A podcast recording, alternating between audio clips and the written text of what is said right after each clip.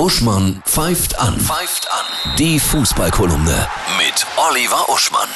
Hallo Oliver, ich grüße dich. Hallo Annette. Ach, endlich geht's wieder los, Bundesliga. Ja. Aber ähm, vorneweg, letzte Woche haben wir ja Kaiser Franz äh, 75. Geburtstag gefeiert und du wolltest noch was nachtragen, nicht?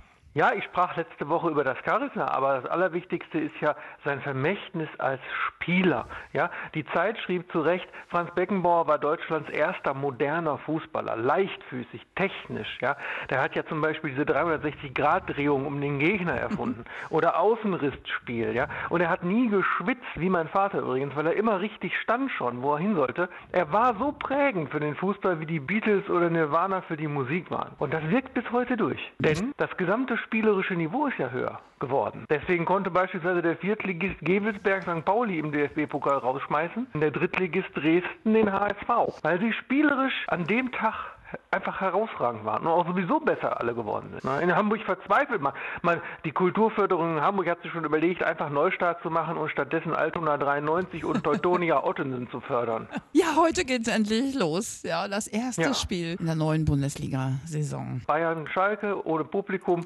Warum eigentlich? Da wird's wieder ohne Publikum? Ja, irgendwelche Zahlen. Das wird ja tagesaktuell, äh, wird das ja gemacht. Vielleicht sind das auch Algorithmen, man weiß ja alles nicht. Aber interessant ist, von den 18 Trainern der Bundesliga in der Kicker-Umfrage ne, hat nur der Kofeld von Werder gesagt, Dortmund wird Meister. Was glaubst du, wann werden wir bundeseinheitlich äh, Regeln haben, dass alle Liga-Clubs Fans haben? Offiziell geht ja der, dieser pandemische Zustand bis 31. März 2021. Dann ähm, guckt man wieder. Weil ja Biologie und äh, Jura sind ja miteinander jetzt verknüpft.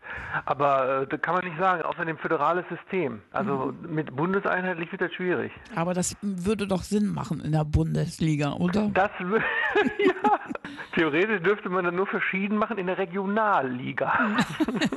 Deine Topspiele, was glaubst du? Was, äh, Ja, neben dem Eröffnungsspiel würde ich sagen, äh, morgen Dortmund gegen Gladbach natürlich, ne? Mhm. das Borussia-Duell. Und am Sonntag Wolfsburg gegen Leverkusen. Beiden traue ich dieses Jahr sehr viel zu. ja, dann fröhliches Fussi gucken. Ja, ganz viel Spaß. Tschüss, Ciao. ciao.